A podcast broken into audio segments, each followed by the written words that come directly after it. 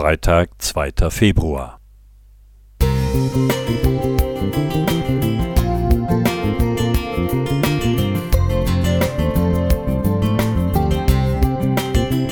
Ein kleiner Lichtblick für den Tag.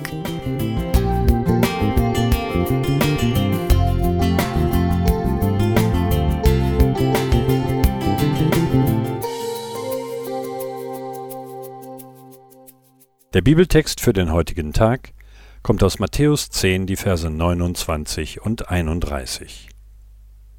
Verkauft man nicht zwei Sperlinge für einen Groschen? Dennoch fällt keiner von ihnen auf die Erde ohne euren Vater? Darum fürchtet euch nicht, ihr seid kostbarer als viele Sperlinge.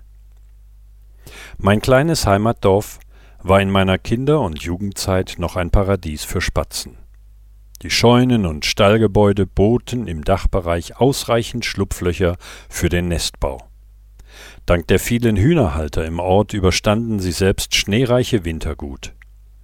An den Futterplätzen des Federviehs waren die Spatzen nicht so gern gesehen, doch zwangsläufig geduldet. Alle kannten den Vergleich, frech wie ein Spatz. Uns Kindern wurde schon früh erlaubt, auf diese Vögel mit der Steinschleuder zu zielen. Selbst an ihren Nestern mit Eiern oder sogar den Jungen durften wir uns vergreifen. Es tut mir bis heute leid, ja ich schäme mich, an solchen Feldzügen teilgenommen zu haben. Wenden wir uns nun der Spatzenpredigt Jesu zu. Dieses fliegende Völkchen besaß bereits damals kein hohes Ansehen. Manchen Zuhörern Jesu ging es ähnlich. Sie fühlten sich von Gott vergessen und hatten auch gute Gründe dafür.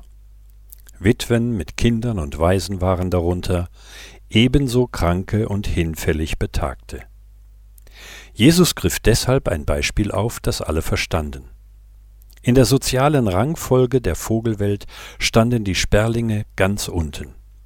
Allein der Zustand ihrer Nester war gewöhnungsbedürftig. Sie waren zwar warm und weich, sahen jedoch chaotisch aus. Letzteres ein ermutigender Gedanke für alle, die sich ein Leben lang mühen, Struktur in ihre Gedanken und Wohnungen zu bekommen. Auch sie werden vom Vater im Himmel nicht vergessen. Es war sicher kein Zufall, dass Jesus in diesem Zusammenhang an die Sperlinge erinnerte.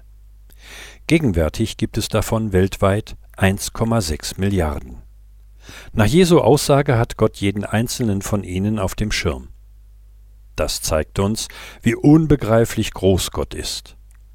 Wie viel mehr dürfen wir Menschen wissen, von ihm väterlich begleitet zu werden. Ich gebe zu, dass dieses Vertrauen in seine Fürsorge nicht an jedem Tag gleich ist. Wer Spatzen beobachtet, weiß, sie lieben die Gemeinschaft mit ihresgleichen. Erfreuen auch wir uns an den Schwestern und Brüdern, die uns zur Seite gestellt sind, und ermutigen wir einander. Wilfried Krause